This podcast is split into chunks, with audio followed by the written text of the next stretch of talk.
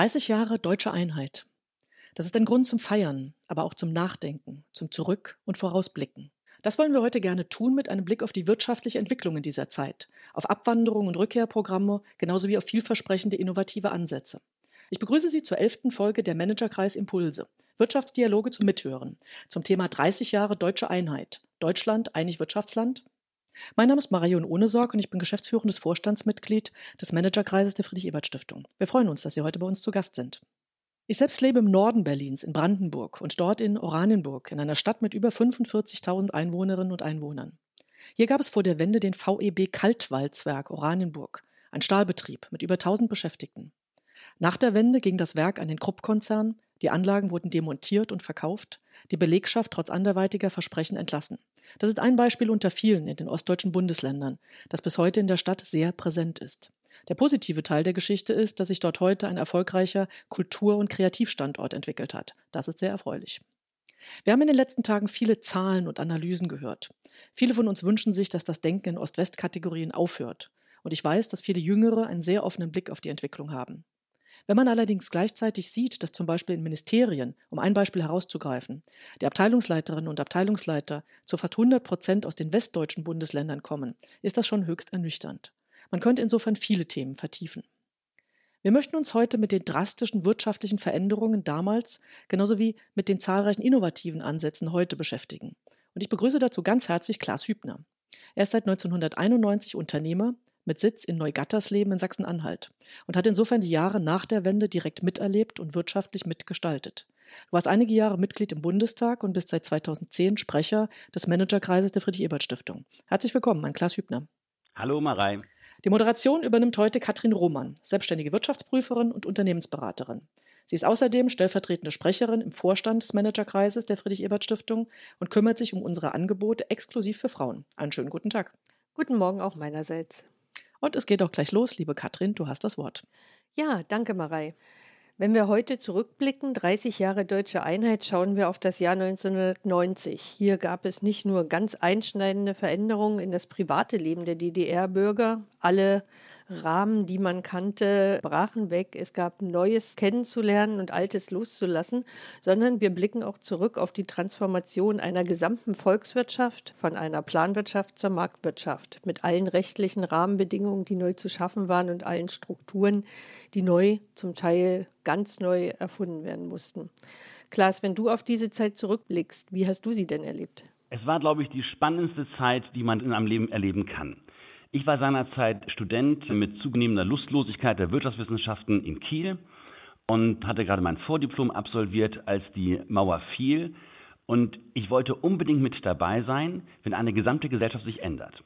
Ich habe mich dann selbstständig gemacht, ich bin Unternehmer geworden, ich habe eine Bildungsfirma gegründet und da fängt es schon an, was an Möglichkeiten damals möglich war. Ich hatte keinerlei Sicherheiten, nichts und dennoch bekam ich von der Bank einen notwendigen Kredit von 100.000 Mark. Das wäre im Westen so gar nicht möglich gewesen. Es war unglaublich, wie schnell man Kontakte bekam zu den entsprechenden Behörden, zu Bürgermeistern. All das, was im Westen so eingefahren war, war hier zumindest für eine Zeit von drei, vier Jahren vollkommen offen, denn es gab ja gar keine Blaupause. Und jeder versuchte, etwas Positives daraus zu machen. Das war eine Aufbruchsstimmung, die hier zu spüren war und die man merkte und wo auch was passierte. Das habe ich danach nie wieder so erlebt. Insofern war das für mich eine unglaublich spannende Zeit. Und ich glaube, es ist auch in eine ganze Menge bewegt worden in der Zeit. Bei allen Fraktionen, die es gab, natürlich, es ist angesprochen worden, dass viele Betriebe nicht überlebensfähig waren, dass die Menschen sich neu orientieren mussten, dass sie neue Berufe lernen mussten, dass sie erst einmal auch marktwirtschaftliche Berufe kennenlernen mussten. Aber das ist am Anfang noch von einer großen Euphorie getragen worden. Es setzte dann irgendwo so Mitte der 90er Jahre ein, dass zunehmend Frustration hier Raum gefunden hat, weil das den Menschen einfach alles nicht schnell genug ging. Sicherlich waren auch die Aussagen des damaligen Bundeskanzlers Helmut Kohl von den blühenden Landschaften, die er versprochen hat, in der Sache nicht zwingend falsch, denn in the long run, finde ich, ist hier Gewaltiges passiert.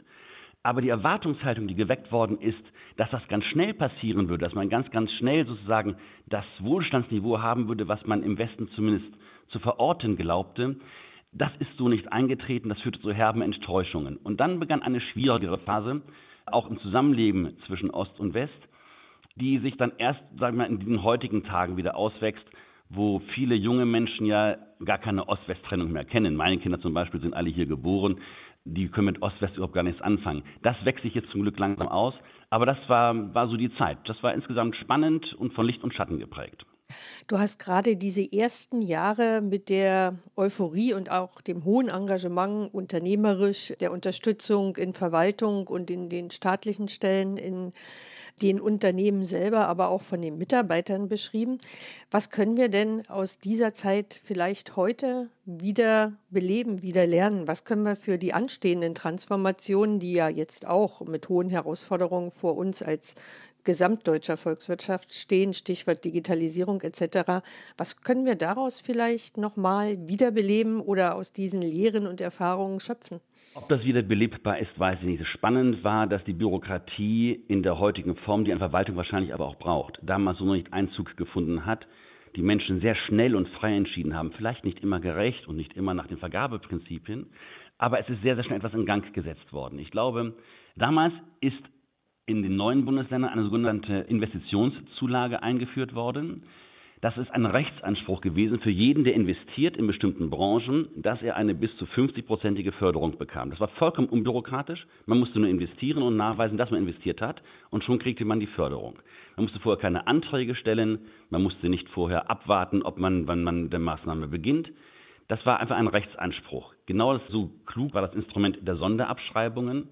Man wollte seinerzeit in Ostdeutschland sehr, sehr schnell den Wohnraum, auch Gewerberaum modernisieren. Das ist dadurch gelungen, dass man Sonderabschreibungen zugelassen hat, auch bis zu 50 Prozent, womit ein gewaltiges Kapital organisiert worden ist und sehr, sehr schnell hier auch in, der, in den Stadtbildern und in den Wohnungsbildern eine Verbesserung eintrat. Ich würde sagen, diese direkten Instrumente ohne viel Bürokratie, das sind die Instrumente, die auch jetzt bei einer Transformation helfen können, um den gewollten politischen und gesellschaftlichen Effekt zu erzielen. Du hattest gerade beschrieben, welche Instrumente damals erfolgreich waren. Es war ja ein sehr, sehr umfassendes Spektrum von Sonderabschreibung, Investitionszulage bis Unterstützung für Unternehmensansiedlungen, direkte KMU-orientierte Hilfen, die ja auch zum Teil dann in den neuen Bundesländern sehr stark versucht wurden, zur Belebung einer wachstumsorientierten mittelständischen Wirtschaft wieder beizutragen. War das alles erfolgreich oder gibt es aus dieser Sicht auch einzelne Punkte, wo man sagt, das könnte man besser machen, das ging vielleicht auch ein bisschen am Thema vorbei? Das Problem vieler mittelständischer Betriebe in Ostdeutschland war seinerzeit, dass in den 90er Jahren ihre alten Stammmärkte in Osteuropa wegbrachen. Insofern musste dort etwas getan werden und das war im Prinzip auch richtig.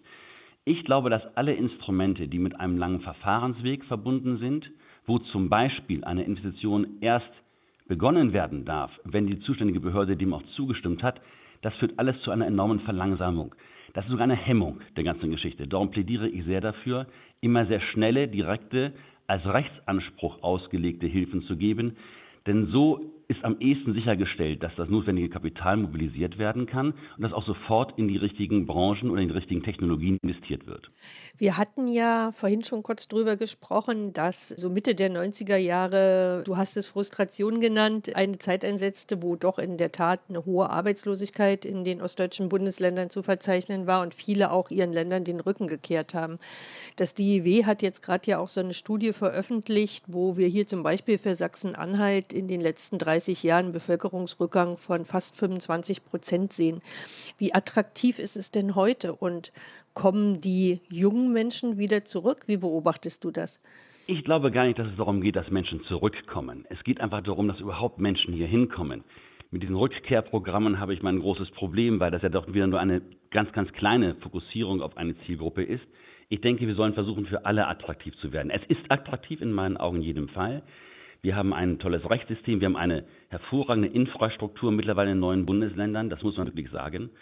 Woran es aber fehlt für die Attraktivität, das ist vor allem im kulturellen Raum zu suchen. Wir haben, glaube ich, zu wenig noch ausgeprägte kulturelle Angebote. Die Menschen gehen gerne dahin mittlerweile, wo sie auch ihre Freizeit gestalten können. Alles andere ist vorhanden, die Infrastruktur ist da. Aber insgesamt glaube ich, dass gerade im kulturellen Bereich mehr getan werden kann, damit das, das Lebensniveau außerhalb der Arbeit auch besser ist und attraktiver ist und wenn wir das haben wollen, dass wir hier wieder ähm, einen Bevölkerungszuwachs haben, dann muss so etwas gelingen und da muss ein Fokus drauf gelegt werden. Neben diesen Lebensbedingungen spielt sicherlich auch eine hohe Rolle, dass es interessante, zukunftsorientierte Felder gibt, die in der Wirtschaft, in der Forschung, in einer zukunftsorientierten Ausrichtung der Wirtschaft sich auch niederschlagen. Zum Beispiel, wenn wir den Blick nach Sachsen wenden, sehen wir, dass in Dresden ein richtiges Netzwerk an Firmen entstanden ist rund um das Thema Roboterforschung.